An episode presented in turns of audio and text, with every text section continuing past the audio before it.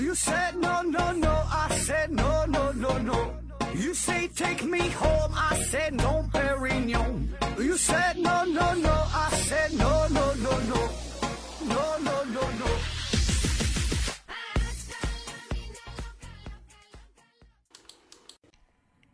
拼命探索，不计后果。欢迎您收听《思考盒子》，本节目由喜马拉雅平台独家播出。还是线上硬广，听节目送奖品，奖品是一款磁性黑板，呃，就是贴在墙上那种啊。名字呢叫做“慈善家”，磁铁的磁，善良的善，家庭的家，慈善家。你可以在某宝上搜索一下啊，这个东西非常的方便，呃，贴在墙上写写画画的，教小孩算个数啊，画个画啊，啊，那有需要的朋友可以联系一下。呃，今天呢，我们聊一个话题啊，叫 PUA 啊，Pick Up Artist 啊，翻译过来就是大三的艺术。原来的意思说呢，就是男性通过系统化的学习，不断的实践，以此呢来提升自己的情商，提升与异性交往的能力。特别呢是对于那些比较内向的、不太善于交际的朋友，那么通过学习之后，掌握一些与异性交流的这种技巧。啊，这个呢还是挺管用的，所以呢，从大范围来说吧，这也是一种社交能力。大致的过程呢，就是搭讪、吸引到建立关系，再到升级关系，啊，直到你发生亲密的接触啊，确定两性关系，还挺好的，对吧？更多的呢是强调通过接受系统化的学习实践，呃，不断的自我完善，提高情商，包装自己，更好的来处理两性关系。这个是 PUA 啊，这个。最开始最原来的意思，但是呢，慢慢的这个 PUA 就有点变味儿了，呃，变成了那种教唆人使用欺骗的手段呐，通过搭讪面陌生的女孩啊，呃，进而呢发生性关系啊，然后，呃，然后就没有然后了啊。那到这个时候呢，就和恋爱呀和结婚呐根本就没有一毛钱关系了。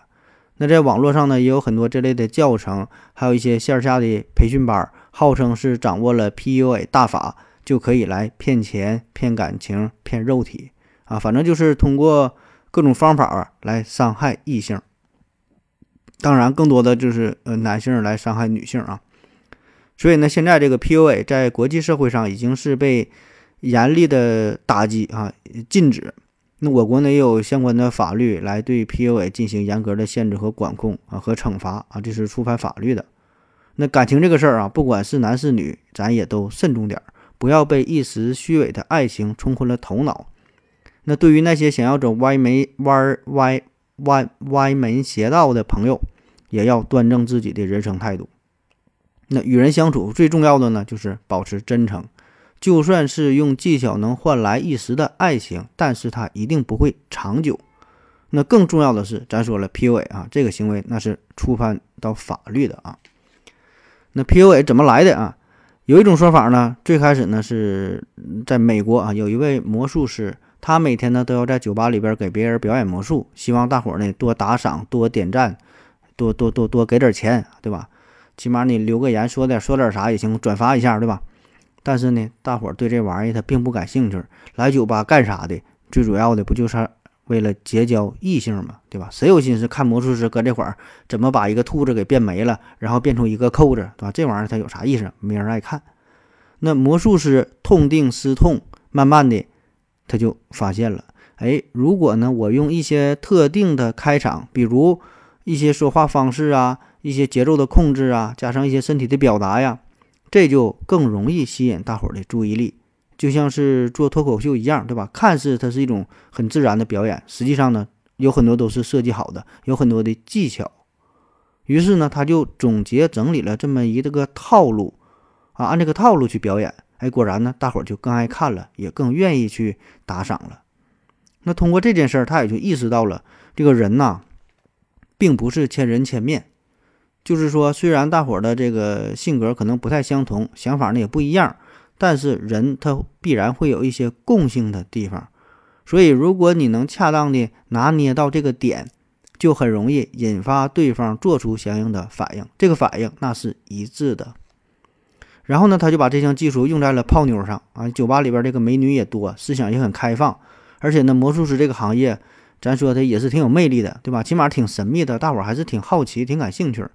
所以呢，他就经常能从酒吧当中带一些姑娘回家，屡试不爽。然后呢，屡试很爽啊。第一个爽，呃，是差错的意思；第二个爽啊，就确实很爽啊。然后这个魔术师他就又开始研究了，就总结了这个姑娘们更喜欢什么样的交流方式，你如何去说，如何去做，如何去表现自己啊，怎么跟这个美女去唠啊。所以很简单的，哎，通过他这个套路就能俘获他们的芳心，屡屡得手。然后呢，他他就有福同享嘛，他就把自己总结出来的这套经验啊，这个体系分享给他的好朋友。那他们他们的好朋友通过自己的实践也证明了这个效果确实不错哈，很管用。这帮朋友们也挺爱学习啊，他们共同的整理、完善、补充，最后呢出了一本书，叫《迷男方法》。迷男呐，很迷啊，很迷人。然后呢，还给他们这种行为起了个好听的名字啊，叫做 Pick Up Artist 啊，约会艺术或者叫搭讪的艺术，缩写呢就是 PUA。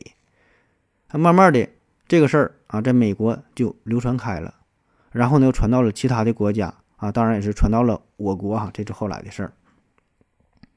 那这事儿呢，咱说在欧美国家流行吧，也不算什么太大的事儿，就是呃没有这项艺术，大伙儿呢平时也是这么去做的哈。只不过呢，这位魔术师把这个事儿给规范化了，形成了一个体系。嗯，但是说传到中国以中国之后，呃，这个事儿就不太一样哈。首先，这个美国和中国，咱说这个社会差异很大，对吧？文化差异很大，有很多不同的地方。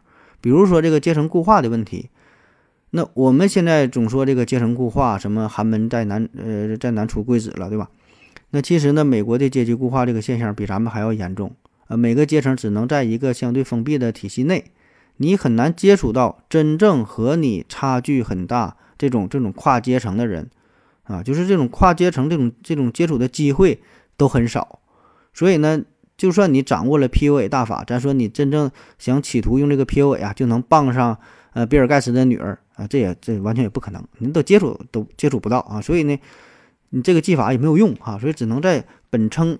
本圈层之内的人呐，啊，使用这个这个方法。再有呢，就是这个性观念的差异。那欧美国家他们的性观念是比较开放的啊，比较放荡啊。这事儿反正就是你你情我愿呗，对吧？那发生了一夜情之后，基本也不会赖着你不走啊，非得让你负责，还怎么怎么地，对吧？大伙儿呢对这个事儿容忍度也是比较高，所以很多时候。西方国家他们所谓的 PUA，其实也就是半推半就啊，若即若即若离，也就这么回事儿啊。呃，但是说在我们文化当中，可能还是比较难以接受啊，甚至说呢会触犯法律。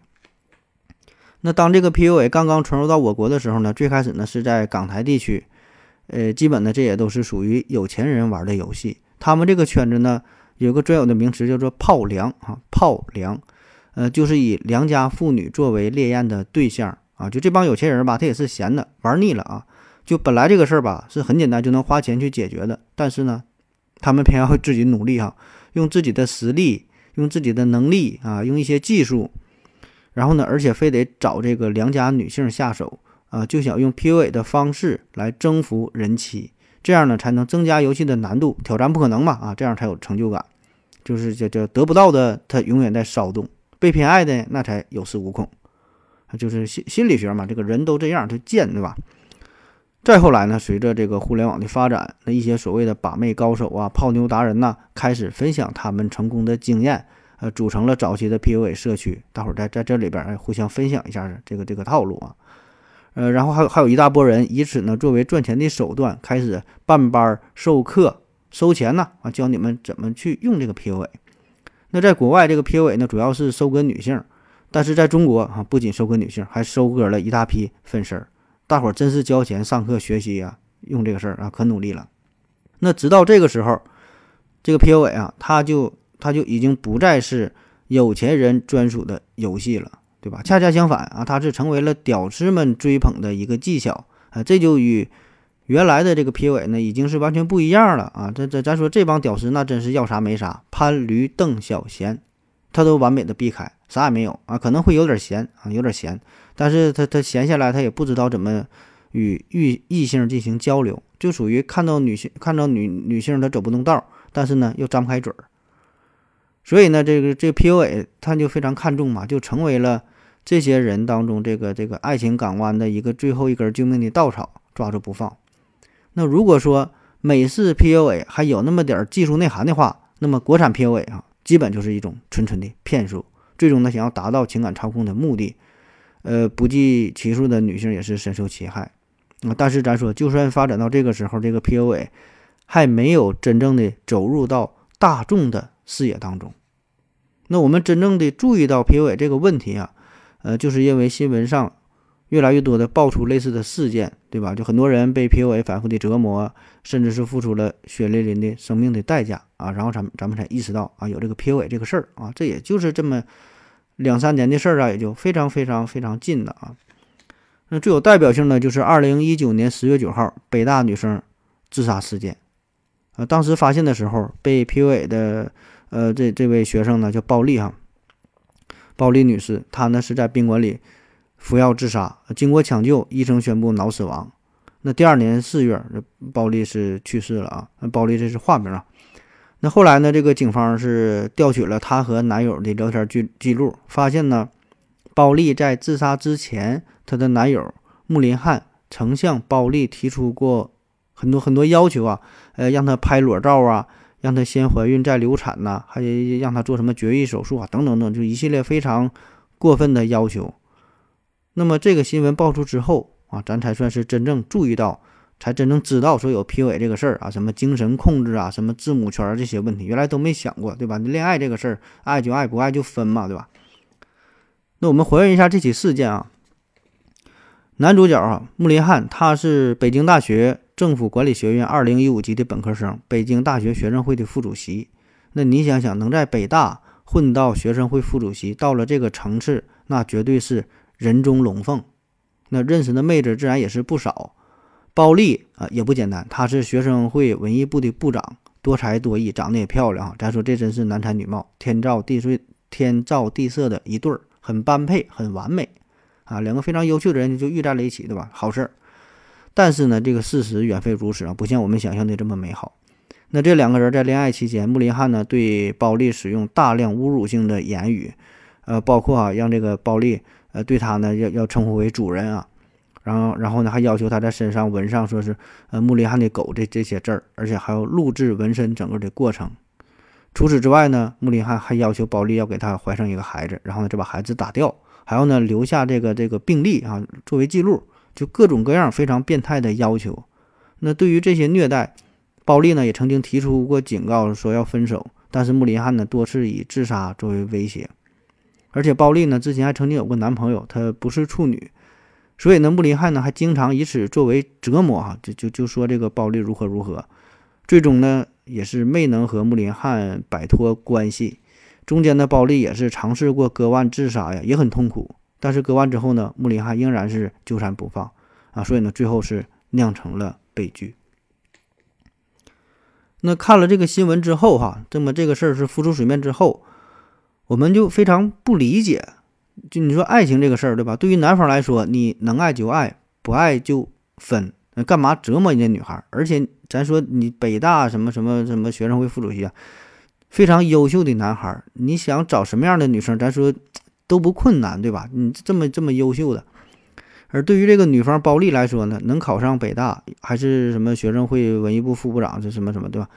呃，保证条件也不差，无论是知识水平、逻辑思维能力，还是他的眼界、他的见识、他的档次，咱说都得比咱普通人高出一大截，也是相当之优秀。那么，怎么就能被 PUA、被感情控制了呢？这就应了这句名人名言：孔夫子教导我们说。自古深情留不住，唯有套路得人心。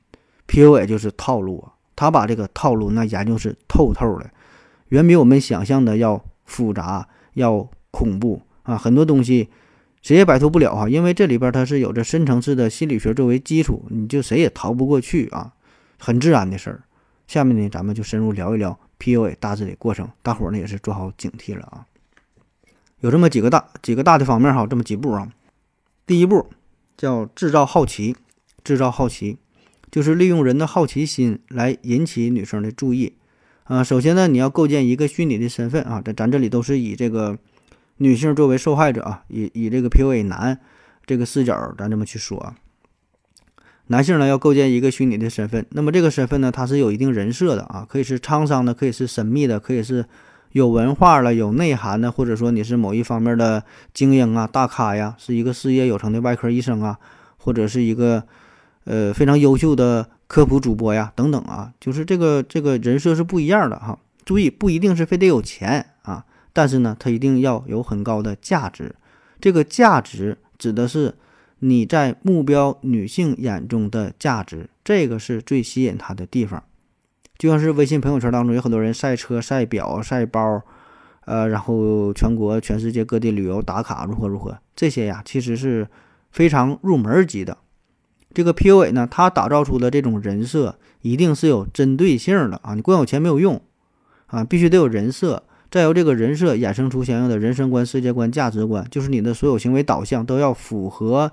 能够吸引这个女生的要求啊，这个叫打造人设哈，一个虚拟身份。因为这个女生她所在意的东西，她最好奇的东西，并不一定是钱啊。当然，很多时候咱说确实是以金钱为基础，但是在金钱之上还有更要紧的东西。比如说，有一些追求文艺范儿的女青年，她就喜欢海子，喜欢顾城，喜欢北岛这帮人儿。所以呢，你光用钱砸可能没有用。那么呢，你就要虚拟一个温柔浪漫的诗人的形象。嘎叽窝下边待着没事儿，夹个卡夫卡，夹个加缪的作品，整天那个活不起死不起的这个劲头啊，头发呢也不梳，脸也不洗啊，就得保持这个造型。而对于那些家里有矿的白富美，那么呢，你就要打造成一种叛逆不羁的浪子的形象，天天骑着摩托车逆风飞行。而对于在校的女学生或者是普通的打工妹啊，那么这个时候可能金钱就就就就比较有用了，直接拿钱怼啊，打造成一个事业有成的这种霸道总裁的形象。所以呢，对于不同的目标角色，你散发出的魅力是不同的，分别呢会击中不同女生的软肋啊，这就叫如果他涉世未深，那你就带他跃进世间的繁华；如果他心已沧桑，那你就带他做旋转木马。哎，这叫第一步吸引人，打造目标人物当中的这种高价值，勾起他的好奇心。所以，当你被眼前啊某个极有这种这种诗人气质啊，或者是帝王气魄的男人吸引的时候，呃，你就要得注意了哈，很可能呢就踏上了被 PUA 的第一步啊。然后呢，他会继续继续勾起你的好奇心。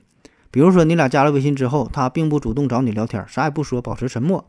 那么这个时候呢，这个女生反而会忍不住了，哎，就就想，这个男人到底是一个什么样的男人呢？哈，他有着怎样的故事呢？哎，好奇心呢就被调动出来了。那这时候。PUA 男就跟你讲故事了，啊，比如说他是咱说诗人的这个这个人设，他就说了，我是一个自由放荡的诗人，曾经呢有一份真挚的爱情摆在我的面前，但是呢我发现后来我自己被绿了，而且绿得很彻底，啊，感觉自己呢永远不会再爱了，那一下子他就把自己自己呢置于一个焦点的位置上，那这样的话术就更容易引起女生的欲望，而且咱上期节目说了，对吧？讲故事这事儿代入感很强，大伙儿都爱听故事。而且讲讲故事还有一个优点，你可以继续编下去啊，继续聊下去，这个话题啊就打开了，他听的呢一定是津津有味儿。那这时候呢还可以加上各种这个心理学的效应啊，你就可以随便用了啊。比如说巴纳姆效应啊，无论是算命啊、看星座呀、看手相啊，都会用得上啊。比如说这个狮子座哈，表面非常坚强，内心呢非常。柔弱啊，双鱼座啊，这个人看起来很花心，其实呢内心也是渴望始终如一的爱情。双子座呢，表面看起来爱热闹，其实呢内心很孤独。巨蟹座呢，在熟人面前呢非常健谈，但是在陌生人面前呢一定会保持沉默。哎，大伙儿感觉这玩意儿说的挺准的。哎呀，我真就这样，感觉全中了。那其实这些话放在谁身上都准呐，都一样啊。所以不管是什么星座、什么性格啊，这些东西，他他他。都是一些模棱两可的话啊，大伙儿呢都愿意对号入座，就觉得他很准。那与这个巴纳姆效应配合呢，还有一个叫做呃冷读啊，冷读这个技能啊，cold reading 哈，冷读哈，cold reading，就是指在没有防备，甚至说第一次见面的时候就能看透他人的心思啊，让别人相信，哎，这个人知道我的事儿，而他很了解我，进而呢就特别信服这个人。这怎么做的呢？就是通过眼神的观察呀、言谈举止啊、举手投足之间呢，就了解到他人的心理活动，甚至呢还会通过一些语言、行为、动作去控制对方的心理。那其实呢，很多江湖上的所谓的半仙儿、铁嘴呀，也都是熟练掌握这个技法啊。只不过咱们不这么不这么叫哈，就是外国心理学名词整整这么多高深的词儿。那么，比如这个 PUA 男可能就会说啊，哎呀，你表面上是一个非常稳定的女孩，但是我知道你的内心非常的渴，会非常的火热哈，也渴望一份爱情，或者说，啊，大概啊，只有我才能看出你这个表面的坚强啊，我知道你内心也有非常柔弱的一面啊。那很多女生一听，哎呀，说的太对了，说到我心坎里了。这个男人呢，太了解我了，终于找到对的人，你就是我的 Mr. Right 哈，咱俩赶紧结婚吧。啊，说这个人太有故事了，太有意思了啊，就非常想深入的了解他。于是乎，那你就中计了。下一步哈，探索。那咱说，因为第一步就勾起他的好奇嘛，好奇之后，你自然你就是想去探索，想去接近他，要一探究竟。想看看他的这些隐藏属性到底是啥？他怎么这么神秘，这么有意思呢？此时，PUA 男呢，也就是顺理成章的向你袒露出他所隐藏的这一面，完全配合你的探索啊。但是呢，他暴露出的这一面是完全颠覆你既有认知的内容，叫制造反差。所以呢，你会觉得他在向你展示出自己最不为人知的另一面，而你是唯一那个知晓他脆弱面的人。从而呢，又引起女方的心疼和关怀，母爱泛滥，什么意思哈？咱说啊，最开始，嗯，比如说你你你打造了一个浪子的形象，玩世不恭啊，桀骜不驯呐，每天骑着大摩托哈，在这个风中逆行闯红灯啊，但是没想到，哎，他还有这种尚未治愈的情伤啊，他也深深爱着某个小女子啊，现在呢，仍然没出没走出这个阴影，至今呢，不能完全放下。那在某个孤独的夜晚，他也会暗自伤感，泪流满面，或者呢，是是他是一个什么浪漫的诗文，浪漫的诗人啊。但是此时啊，他向你透露，他说，他也渴望过上那种柴米油盐的平淡安稳的生活啊，每个月单位能给交个五险一金啥的，不再想被这些生活琐事所束缚啊。或者是他在艺术创作的过程当中，也被人无情的嘲笑，没有人欣赏，内心十分的凄凉脆弱。而这个霸道总裁内心呢，也有这个柔弱的一面啊，并不像平时那样那么坚强啊。在创业阶段也是吃糠咽菜，众叛亲离啊，买一瓶老干妈就算过年了，如何如何不不容易哈。然后曾经在一起三年多的女朋友，最后呢也是离开了他，跟那个骑摩托的浪子私奔了。总之就是要形成一个反差，颠覆原来所有的形象。那现在叫反差萌嘛，对吧？那么这一阶段呢，也是考验演技的时候了，经常呢会有哭戏。啊，那么此时被 PUA 的女性可能就会误以为这个男的呀，这是真情的流露啊，把自己最柔弱的一面给展现了出来。咱有句古话嘛，叫做“切勿交浅言深”，就没啥交情，你别啥都说啊。那我们都会有有这种心理，就是对于那种相识不久的人，对吧？交往不深的人，不会说出那些掏心掏肺的话。所以呢，能在你面前说出这种自己非常窘迫的心酸的不堪的这种往事。啊，甚至说在你当场在你面前当场流泪的人啊，必然是把你当成了心中一个重要的人物啊，甚至说是一辈子的挚爱。而，此时呢，PUA 男的往往还会加上一句话：“答应我，我不想有第三个人知道这些事儿。”你别小看这句话啊，这也是一个小技巧。通过与他人分享自己的秘密，会给对方造成那种你是唯一知情者的错觉，以此呢建立起信任，建立起好感。这就很容易利心利用女性的善良和同理心，爱心泛滥爆棚，迫使对方不知不觉地关照自己，进一步就加深了感情。所以提醒大家伙啊，如果有人与你交往并不是特别深的话，比如说啊，在驾校啊刚认识了两天，但是呢他却和你说一些非常私密的事情，你就得多加小心了啊。首先他说这些事儿十有八九是假的，其次他很可能会有。其他一些不可告人的秘密，甚至说想要利用你啊，比如说跟你说啊这件事儿啊，我只告诉你了，千万别别告诉别人啊，这事儿他一定不正常。如果他真的不想告诉别人的话，他不会告诉任何人，他也不会跟你说，对吧？除非你不是人，对吧？所以呢，不管是异性还是同性啊，或者是谁跟你说是某某事儿要保密的话，你都得多加一个多加一个心眼儿哈，多想一想啊。当然了，这个 PUA 呢，他的手段会非常的隐蔽啊，说的也很自然啊，比如说。你俩一起出去吃饭喝点酒，哎，他就向你倾诉自己的尴尬事儿、伤心事儿、隐私事儿啊，然后说，哎呀，今天我也不知道怎么了，遇到你之后啊，说了这么多啊，我今天可能有点喝多了，我的情绪不太稳定啊，其实我不应该跟你说的哈，我我可能有点失态了。那么这个事儿我从来没没跟别人说过，我今天跟你说了，一定要为我保密，好不好？所以你看他这么一说，好像也没有啥毛病。那如果你真的信了，那你就中计了啊。好了，咱先休息一会儿。我要跟正南去尿尿，你要不要一起去啊？我也要去。哎，风心，我要跟正南、阿呆一起去尿尿，你要不要一起去啊？好了，喝了口碱中和回来，咱们继续聊。嗯，下一步啊，下一步着迷，在引起你的好奇心，然后向你袒露心声之后啊，造成反差之后，就要进行第三步，让你着迷，这也是非常重要的一个转折点。那么这个阶段就要正式确立两个人的关系了。当你向女生展示出自己不堪的一面，女生呢自然会很心疼嘛，然后母爱泛滥。这就让她进入到了着迷的陷阱。女生会主动的向 PUA 男伸出有爱的小手，但是呢，PUA 男呢并不会直接的接受，而是呢非常犹豫啊。他会说：“呃，你不要这么关心我啊，我已经习惯了一个人的生活。”然而呢，越是拒绝，女生呢越是心生怜爱，越发的着迷。概括起来呢，这有三种方式啊，听好了。第一种呢是暧昧加打压，暧昧，暧昧这个事儿不难啊，大伙儿呢平时打情骂俏的都是行家里手。在这个微信微微信群里边，对吧？天天扯犊子，呃，说点土味情话了，大伙儿也都会，对吧？连真带假的。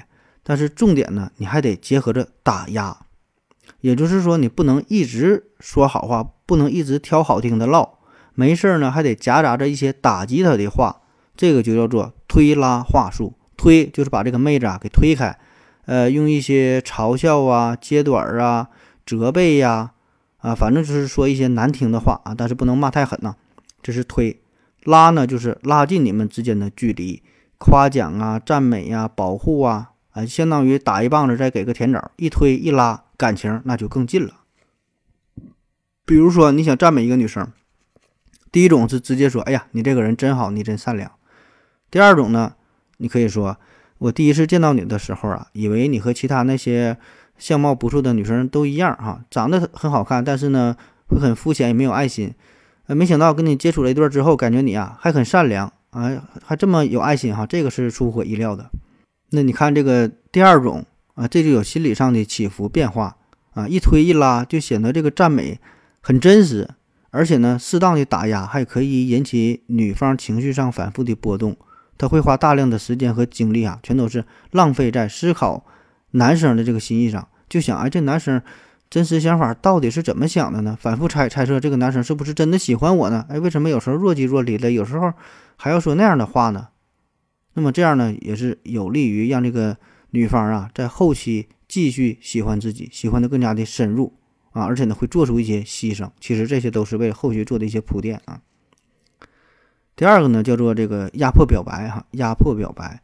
PUA 男呢，从来不会主动去表白，他们是做着情侣之间该做的事儿，但是呢，从来不愿意公开的提出要成为情侣，而是呢，诱导女生投入大量的时间、金钱，甚至是身体，然后呢，再反复问女方：“你为什么要投入这么多呀？你为什么对我这么好啊？我又不是你什么人，你干嘛这样对我呀？啊，你肯定是开玩笑的吧？女生天生天生就就爱开玩笑啊，你硬是闹着玩，你硬是逗我呢。那么他为什么这么去说啊？这个人呐，都有一种本性哈，他都会本能的为自己的行为去寻找一个合理的理由。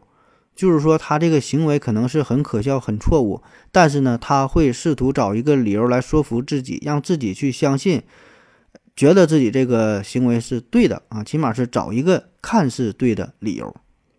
所以这个时候，女方她已经付出了这么多，她自然呢。就会认为自己的付出是有道理的。为什么会付出呢？他就会安慰自己：哎呀，那我一定是动了真感情。我为啥对他这么好呢？那还能因为啥？这就是爱呗，因为爱情呗。所以这个心理是很很奇妙的东西啊。有多很多时候你自己都很难说清楚啊。你并不是真正去爱，只是说给自己的行为找出一个理由，让自己爱上了他。那么这个时候他就会主动去表白啊，要不然他内心他就是。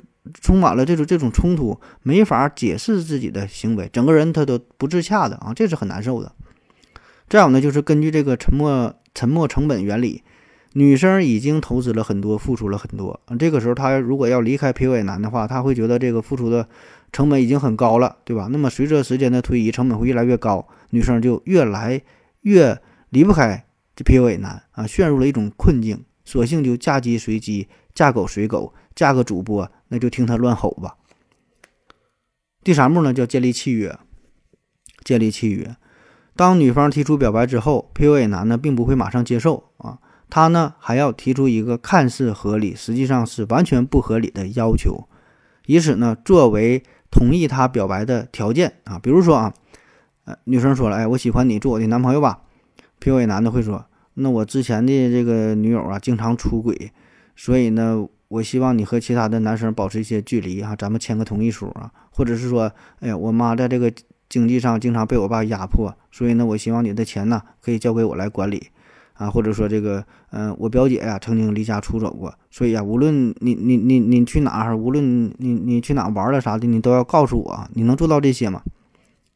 本来你说他这些说法吧，也不是说完全就是错的哈，也不是完全就不公平啊，而且建立契约这个事儿呢，也是也咱说也很也很正常，契约嘛，就是双方本着这种平等互信的原则达成一致。但是呢，PUA 男他建立这个契约本身就是不平等的，因为啥？这些契约可以有很多种的解读，比如说与异性保持一定的距离，确实是对的，对吧？你你说你俩人恋爱了，与异性保持一些距离啊，没毛病。但是呢，慢慢的 PUA 男呢就会把这个演化成要求女方删除一切异性好友，不能有任何来往。一看这个文件传输助手挺绿的，看着不吉利，也得删了。哎，反正就是但凡有屁大点事儿，就就小题大做，指责女方啊。但是在建立契约的时候，咱说这个时候女生她已经是陷入了这个圈套，无法自拔嘛，她也不会考虑这么多啊，她也就答应了男方提出的这些要求哈，达成了这个契约啊，甚至有的还要发誓写个保证书之类的。所以呢，这个也是为了 PUA 男他以后能够甩开对方做下了一个一个准备啊。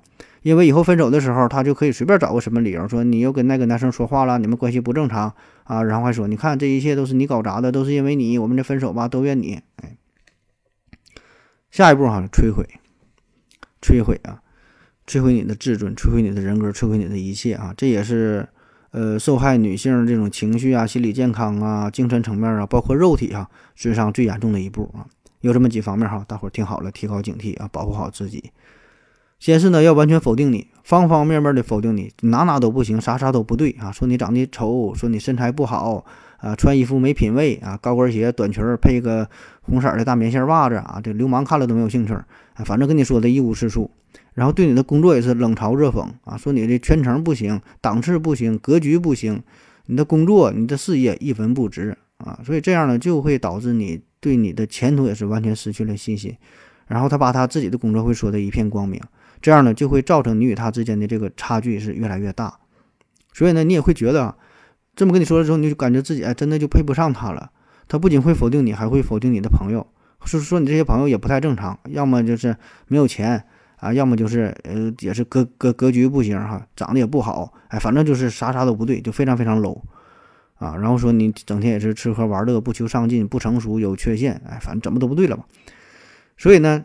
是这个 PUA 男啊，他好像在处处的迁就着你，好像只有他才看上了你啊。那所有矛盾的根源也都是因为你而产生的。同时呢，还会经常暗暗示你啊，呃，说女方，你看你的年龄越来越大，自身条件迅速下滑。嗯，作为男性哈，他好像越来越优秀，还还能找到更年轻的女朋友。没事呢，还经常向你透露说，这个男生啊，一定要找一个比自己小七八岁的伴侣，这个才是成功人士的标配啊。作为女性。嗯，年龄压力越来越大，越来越不值钱哈，最最最最后你完蛋了哈，你只能是跟着我了。那还有一招呢，叫做制造假想敌，一般呢都是他的前女友啊，或者是之前相亲的对象啊，某个他的小学同学呀，哎，他呢会把这个人描绘的非常的完美，呃，再有呢可能是小说中或者是电影当中的人物，总之就会想象出一个人啊，都很好，然后呢会把你和想象中的这个人呢进行比较，你样样都不如他，一旦发生了争吵。啊，他就会说：“你看我这都是为了你好，你怎么这么不懂事儿啊？你就不能向人家好好学学？”那么这类的言辞说多了之后，就会让你产生深深的怀疑，好像自己真的是一无是处。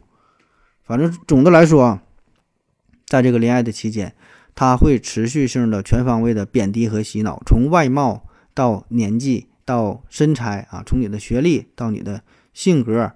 到你的品格啊，从你家庭啊、能力啊、工作呀，进行各种各样的挑刺儿，哎，反正就是哪都不对了啊。本来是他自己不对，他还得总你总得找你身上的毛病。那么这些言论都是带有打压性的，甚至是带有威胁的，持续的否定你，让你觉得你哪都不够好，你配不上他。然后他还会抱着你说：“哎呀，没事儿，我原谅你了啊，我是爱你的啊。”就有那种，呃，站在高处睥睨着你的那种感觉啊。具体的方法啊，第一个呢是小题大做，情感指责。那刚才说了，PUA 男他会提出建立契约，要求女方保证不会让自己失望嘛，对吧？都得按他说的去做啊。但是这个契约的内容非常的含糊笼统，所以呢，他就可以，呃。把女性的一些小过错，甚至是根本就没有过错，上升上升到违反契约的程度，啊，以实现他对女方情感的操控和指责。比如说哈，这个 PUA 男会说：“你的微信里这个男的又又是谁呀？”女的说了：“这个是公司的一个新客户啊，我这前两天刚加的。”啊，PUA 男就会说了：“那你当时你跟我说这个事儿吗？”我我我你咋不告诉我呢？对吧？咱咱不说好这个，咱不立好契约了吗？说你不能跟别的异性有来往，你咋不跟他保持距离呢？你咋能私下跟他联系呢？你瞒着我，你们女人都是大骗子。那在这个阶段呢，PUA 男还会莫名其妙的发火，就是这女方跟卖卖猪肉的大哥多说两句话，他都会说你要出轨。啊，你你喜欢卖猪肉大哥了啊？哪怕甚至说你喜欢猪肉都都是胜过我，都比我都都比我多啊！做菜做咸了啊，你保证是对我不上心了，嗯，对吧？你心思没放在这上。女方买个包啊，买个包那就是爱慕虚荣，买个高跟鞋那就是故意想穿给公司里的某个男士看。总之他会有一大堆理由啊，你怎么做那都不对啊。然后呢是引导挽回啊，就在这个小题大做之后，情感指责之后。啊，他会希望女生产生一种内疚感，并不是说真的让你去离开，让你产生内疚，让你反思，让你觉得自己不对劲儿，然后呢，让你去道歉。哎，那如果这个时候女生真的生气了的话，或者说真是想要提出想要分手的话，那么 PUA 男呢则会想方设法的引导女生啊，给她挽回，暗示说发生这些冲突，你看这不都是你造成的吗？现在呢，我再给你一次机会，哎，你就回来吧，我大人不计小人过，这样呢就更强化了女方的愧疚感。啊，这所以往往这个时候，受害的女生呢，会患得患失、诚惶诚恐，为了挽回这段关系，也就顺从了 PUA 男，啊，逐渐的失去了自我。下一步呢，叫做摧毁自尊。那到了这一步，基本就是让女性完全失去了自尊，失去了自我，唯命是从。那经过以上这些步骤之后，PUA 男呢，基本已经可以控制女方的心理和行为。也可以对他提出各种无理的、变态的要求啊，但是他并不是真正想结婚嘛，对吧？只是想玩一玩而已。所以呢，他并不会真正在意你的身心健康。那么此时 PUA 男的态度会变得更加的、更加的让你更加的凶狠啊，然后极端，然后鄙视、呃冷酷无情啊，对女方各种的羞辱啊，扣上浪女的帽子、骗子的帽子，然后让这个女生认为说。所有的结果都是由于他自身的错误所造成的，让这个女孩面对这些指责委屈的时候完全心碎。然后女生呢，这个男这个 P 尾男呢会对这个女生进行强力的摧毁，让这个女生更加的崩溃自责啊，逐渐的形成了对女生情感的完全的操控啊，甚至说是难以逆转。最后一步就虐待了啊，虐待全方位的虐待，对女性的身体、心灵、钱财进行最后的榨取啊，最最终的利用。呃，然后没有价值之后呢，是要提提出分手，或者是把这个女性当成自己的宠物啊。咱说，先是这个情感的情感的虐待啊，PUA 男呢，在这一阶段呢，会把之前的是各种期许呀，所以表忠心呐，统统的抛在了脑后，可能就会因为某一点小事就大发雷霆，甚至是使用家暴，或者是利用冷暴力的方式让女方女方陷入痛苦。或者直接就告诉女方，其实啊，我早就有女朋友了，我只是跟你玩一玩啊，你怎么这么傻？呃，甚至是故意在这个女生面前与其他的女生，嗯，保持暧昧的关系，让女方陷入到自己是第三者，或者是自己被第三者的这种两难的境地。那到了这一步，这个女方她已经是无法自拔了，只能是受着这种感情的虐待啊，所以受着这种这种心理的摧残、感情的折磨，是相当之难受啊。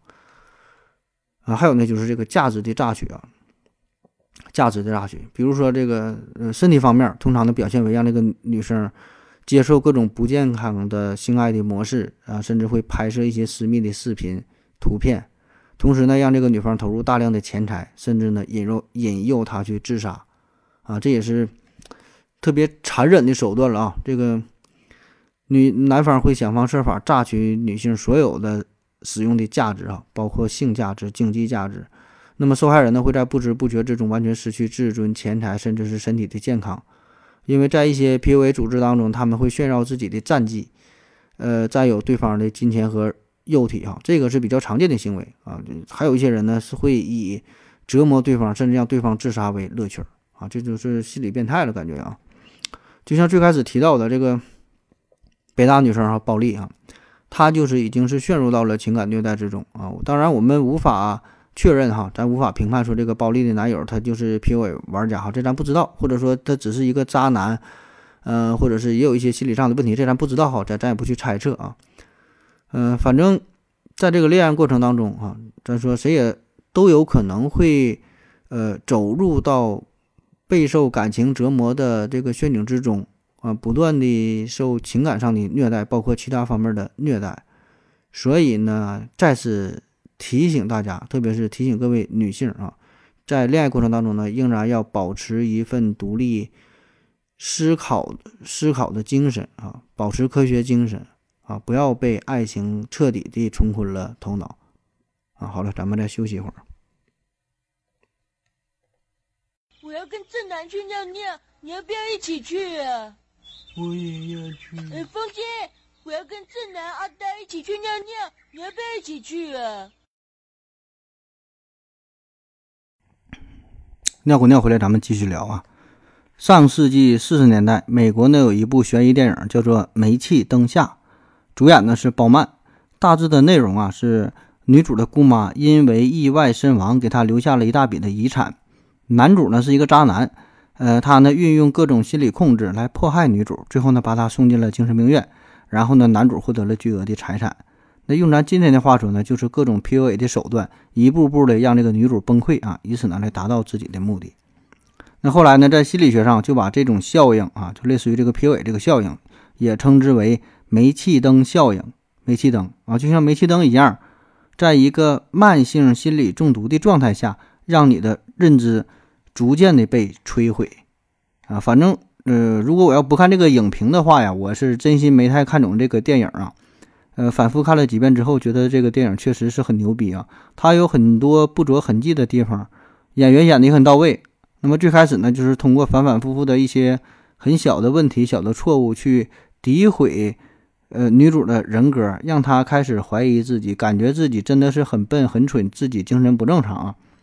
而且呢，认为到自己如果要是离开了对方，好像就是无处可去、无法生存似的。呃，对这个男主呢产生了深深的依赖。慢慢的呢，就完全被对方所操控，无法自拔。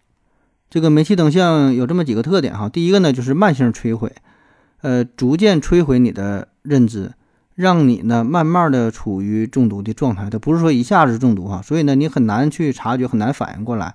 比如呢，这个男主会送给女主一些东西，女主本来已经是放好了，但是男主呢会悄悄的给她偷走，然后呢转过头来再问这个女主，哎，我给你送的什么东西你放哪了？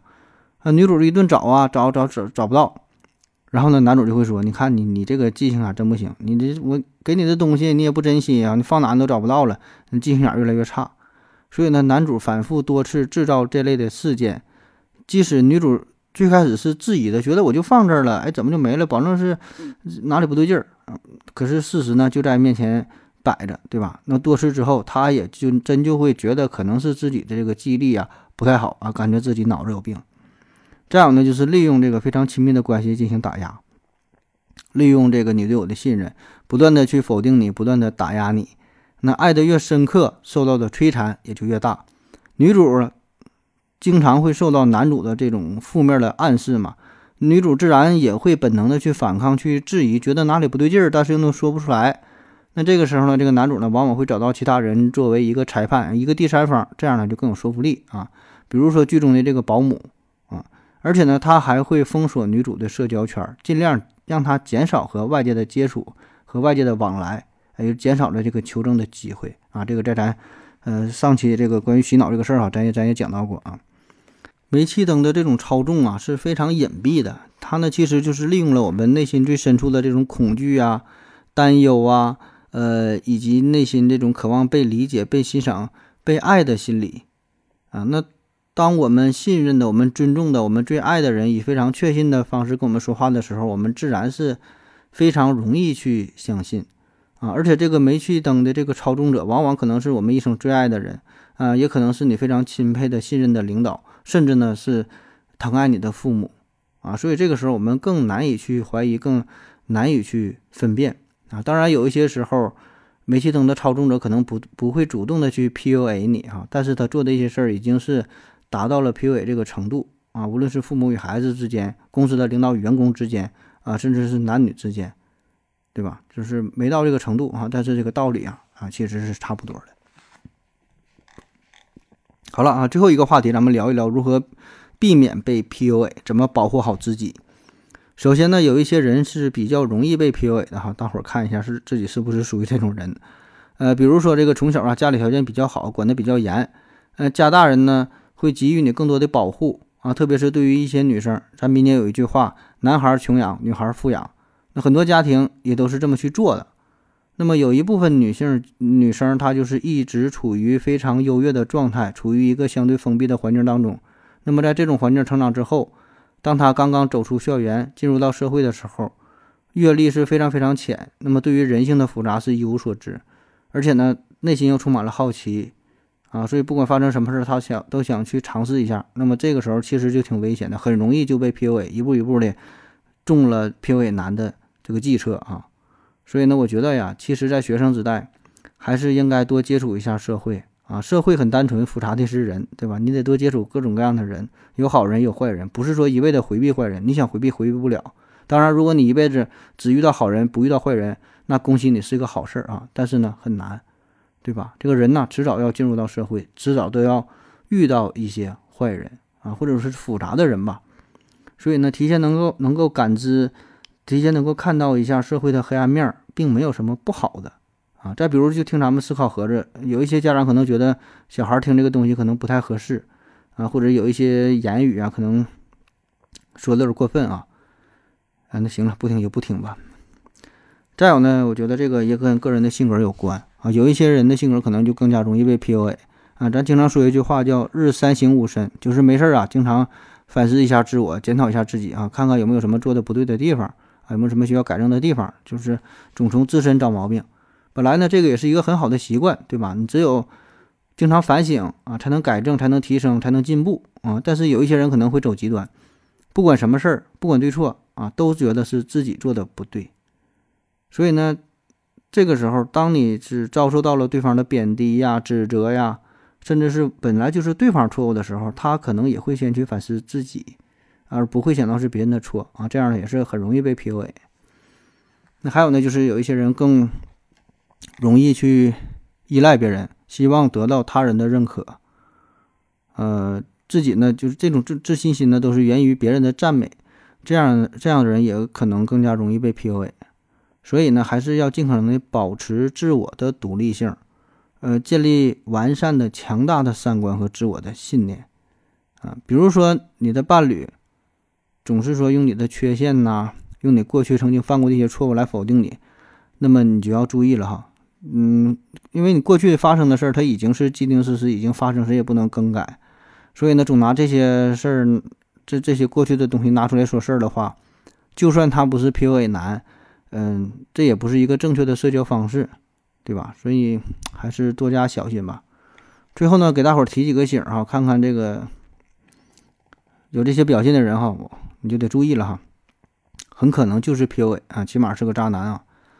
嗯，第一呢是小心那些看起来非常迷人的人哈，看起来非常有吸引力的人。如果你突然突然遇到一个人啊，这个人很有吸引力哈，对你非常好啊，然后你觉得他跟你怎么这么就这么适合呢？这么完美呢？什么事儿也都迁就着你，特别体贴啊，你就你这一定要小心了。这个世界上啊，基本没有这种人啊。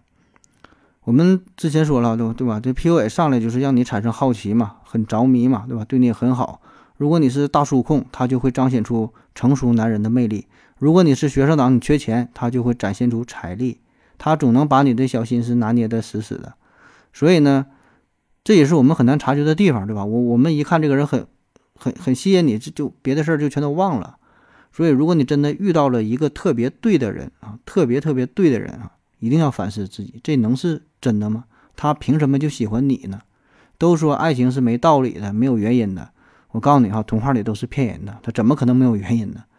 嗯，所以对于你不知道如何去判断是自己是否被 PUA 了，其实也很简单哈，去两元店买个镜子，没事拿出来照一照啊，你就明白了啊。所以，如果有一个人开着豪车，长得帅气，多金优雅，风趣幽默，还很智，还很还充满了智慧，还有科学精神啊，然后职业呢还很神秘啊，还有他突然要缠着你，非你不娶的，你一定反思一下哈，此事必有蹊跷啊。所以呢，没事啊，你少看点什么恋爱的小说，别总妄想着霸道总裁爱上你啊，不可能的哈，上你倒是有可能上你哈，但爱不爱这个就不好说了啊。而且恋爱这个事儿呢，我想。最起码咱得先了解一下对方的身份啊！咱之前不讲了吗评委男上来他会先，呃，虚拟一个身份哈，打造一个人设啊。所以呢，你了解一下他的真实身份也就 OK 了。家庭背景啊，他的人生履历呀，啊，倒不是说咱不不是说非得，呃，细致板牙了哈，非得要查他的户口，就调查户口那样啊，就人口普查似的，也不是啊。咱也不是不信任，我只是觉得，如果两个人真的想在一起，想在一起过一辈子，想走得很远的话。啊，最起码的对对方的这个相关的背景啊，有一个大致的了解，这个是很有必要的。老祖宗留下留下两句话嘛，找对象啊，门当户对，知根知底儿。知根知底儿啥意思？就是你得知道哈，他是谁，他从哪里来，他要到哪里去，对吧？这个是最基本的问题，对吧？他家里都有谁？他过去大致什么情况？嗯，他有有过什么经历？在哪上的小学？上的初中？上的高中？上的大学？有什么不良嗜好？对吧？在哪工作？对吧？他工作单位在哪？你不得去看一看吗？平时有什么业余爱好？对吧？他是喜欢摄影啊，喜欢录音呐，喜欢做菜呀，喜欢旅游啊，喜欢看书啊，多了解了解。只有这样，当你真正了解之后啊，才能考虑下一步啊。当然了啊，如果你们双方就是抱着这个一夜情的态度，那就无所谓了啊。那当然是了解的越少越好啊。下一个需要注意的地方就是这个话术的反击，话术啊。咱刚才说了，这个 PUA 男呢，一直会用各种各样的话术来控制你，所以呢，你很容易控制呃这个进入到他的圈套哈。那么我们如何去反击啊？就是就是他说啥你别都信啊，你自己去思考一下，试着去反击去回绝。比如说哈，一个男人对你说哈，你为为什么对我这么好呢？你肯定是在开玩笑吧？哎，如果你真是按他这个思路去想，为什么对他这么好啊？你就陷入了。一个一个陷阱当中，对吧？你就想着，哎，为什么这么好？你就找理由了，对吧？然后你就想，哎呀，可能是我喜欢他，你就中计了。你怎么去回答啊？怎么去回答？就是咱刚才说的，就咱这经经常在节目当中说的，对吧？先先问是不是，再问为什么，对吧？我对你好吗？我我也我也没对你好啊啊！是你说的我对你好，对你哪好了啊？所以这个时候一定要好好想一想，不要按照他的思路去走，不要被他所暗示了。啊，那哲学上有一个经典的问题啊，就是问你说，你最近还经常打你爸爸吗？你看这个问题问的就非常卑鄙，非常损啊！你经常打你爸爸吗？啊，不管你回答是或不是都不准确，因为这个问题暗含了一个条件，就是你过去经常打你爸爸，对吧？所以说这个这个这个文字游戏嘛，这个话术啊，一一定这个这个好好分析一下，这里边有没有什么陷阱，有没有什么逻辑上的问题啊？先问是不是，再问为什么。对吧？你你并没有对他好啊，对吧？所以哪有什么为什么啊？再比如，如果一个一个男人要跟你签什么契约呀，签什么协议呀，签什么合同啊，全扯淡哈！爱情，你说你签这玩意儿了？就比如说他他跟你说哈，这个一直以来啊，我都生活在谎言之中啊，我希望啊，你能真心的对待我，不要对我有任何的欺骗哈，你要答应我，永远不许骗我啊！咱俩签个什么契约吧？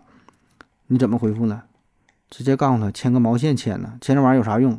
要在一起，咱俩就好好在一起；不在一起就拉倒。我也不签什么契约，我就告诉你哈，签了契约，老子该绿你照样绿你啊！你自己看着办啊。还有呢，就是提醒大家，长时间和你保持聊天的男性非常可疑，就天天跟你聊微信的这帮人啊，你都注意吧。无论是浪子、诗人还是霸道总裁，一个成年男性。一个正常的成年男性，每天花大量的时间通过网络和你聊天，这个事儿本身它就不正常，啊。如果他真的是浪子的话，他应该成天出去浪去，不会捧个手机。他真是诗人的话，他会在那坐那块儿写诗，没工夫跟你聊天。他真要是霸道总裁的话，他也得他也总裁，他也得管理一下公司吧，对吧？就算是真的是富二代，家里有矿，一天不用上班，啥也不用干，他也不会捧个破手机，天天跟你聊天，对吧？他有很多好玩的事儿要去做呀，没时间在网上浪费时间。人家都是真枪真的真刀真枪去去去去干了，对吧？所以呢，真正能够捧个手机跟你在网上聊天的人，他基本就是就屌丝，就山河大山河大神这种的啊。所以呢，这个提高警惕，提高警惕啊。再有呢，就是注重自己的身理身体健康，注重这个生理卫生，保护好自己的身体的隐私权和自己这个个人的财产啊。特别提醒各位女生，没有任何一种关系值得你牺牲自己的隐私权、财产权和生命健康权。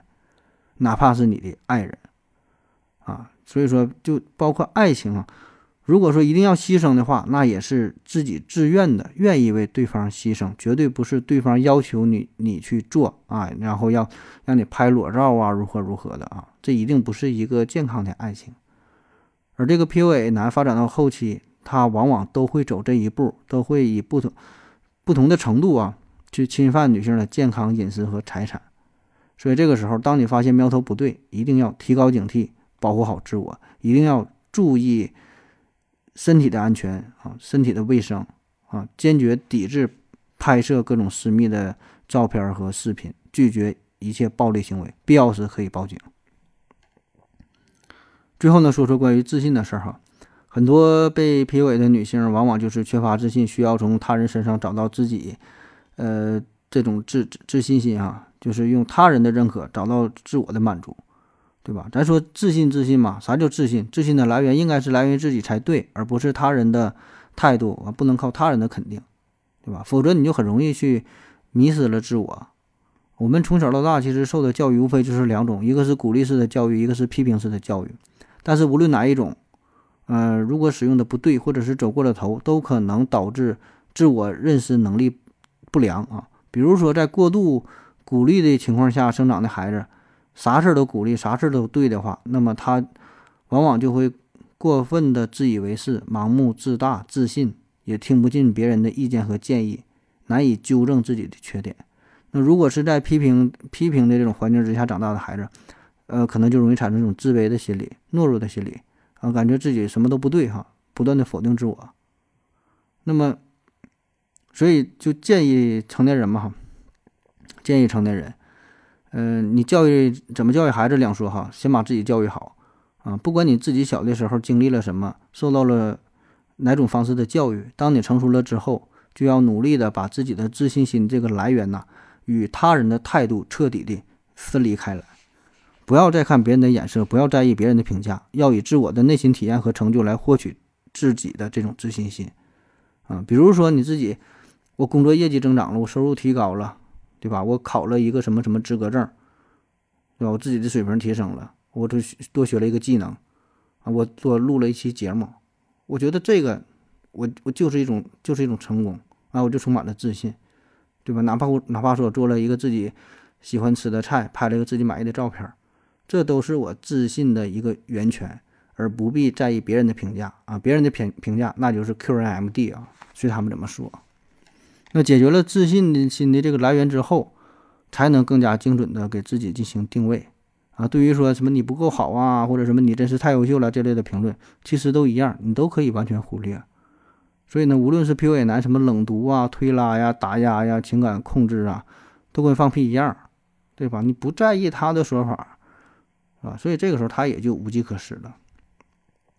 最后哈，如果你已经意识到了自己可能被 PUA 了，那么第一时间。离开他，不要妄想去感动他，去改变他，不可能的哈。遇到一坨狗屎，它就是狗屎。时间久了，风干了之后，它还是狗屎，它也不可能变成巧克力啊。当然了，咱是站着说话不腰疼啊。每个人经历了这个爱情之后，你都也都都明白对吧？爱情它绝对不会这么简单，也很难一眼看透，也很难说放就放啊。当你陷入到其中的时候，你也很难走出这个阴影。啊，就有的时候感觉被骗了，也心甘情愿被骗，啊，不要问我是怎么知道的啊。那有些人被 PUA 之后还会患上抑郁症，去医院呃寻求专门的心理医生去去去寻求一些帮助，而且自己内心也很矛盾，对吧？就感觉这个道理其实也都懂，但是呢，臣妾就是做不到，在这个痛苦当中难以自拔啊。其实这也是很正常的心理，对吧？咱不说，这就是基于一些心理学上的效应啊，要不然你说这个这玩意儿它就它就好治了，对吧？所以呢，这个时候不但要寻求医生的帮助，也要寻求你的家人，寻求你的朋友，不要把自己封闭起来啊！如果你真的就非常难受的话，哈，千万不要试图呃用一些极端的方式去解决，也不要呃觉得自己就能完全解决这个事儿啊，就一定要寻求更多人的帮忙啊！其实。就是感情的事儿，这确实是两个人之间的事儿，对吧？由你们两个人解决就足够了，不需要他人的介入。但是注意哈，PUA 这个不是感情的事儿啊，这个性质是完全不一样的啊。所以呢，当发生了 PUA 之后，一定要寻求他人的帮助，帮你去解决啊。你你你确实很难很难很难转变，对吧？咱上期节目不讲这个洗脑了吗？其实就跟这个洗脑一样，当你落入了这个传销组织当中，你就被洗脑了。对吧？你已经不是自己了，你已经不是一个正常的状态了，啊，所以呢，一定要及时的跳出这个牢笼啊。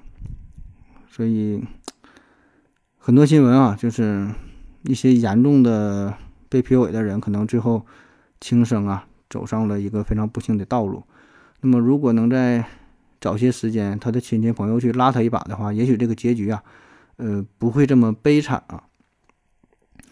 所以呢。怎么办哈？可能这个唯有时间才能去真正的解决，对吧？我们能做的可能也就是劝说、陪伴啊，不要执迷不悔，应该放弃，你应该睁开眼，应该走出这个迷堆。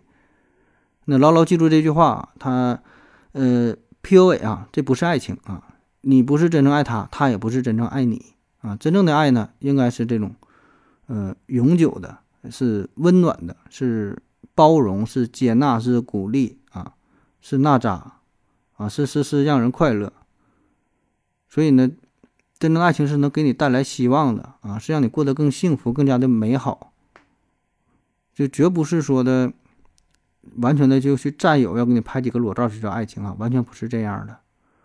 那人生当中呢，也有很多种的感情，对吧？这个爱情呢，也只是其中的一个，并没有你想象的那么那么重要，还有亲情，还有友情，对吧？你还有你的学业，还有你的事业，还有你的人生，你还有你的兴趣爱好，还有你的未来，还有你的梦想，很多很多。爱情它一定不是生活的全部，所以面对 PUA，一定要积极的去寻求自救的方法，啊，也不要充满了各种幻想，不要沉溺于这种毫无意义的呃挣扎当中，不要活在阴影里，活在痛苦里啊，尽快的走出泥淖啊，积极的采取自救啊，参加聚会呀。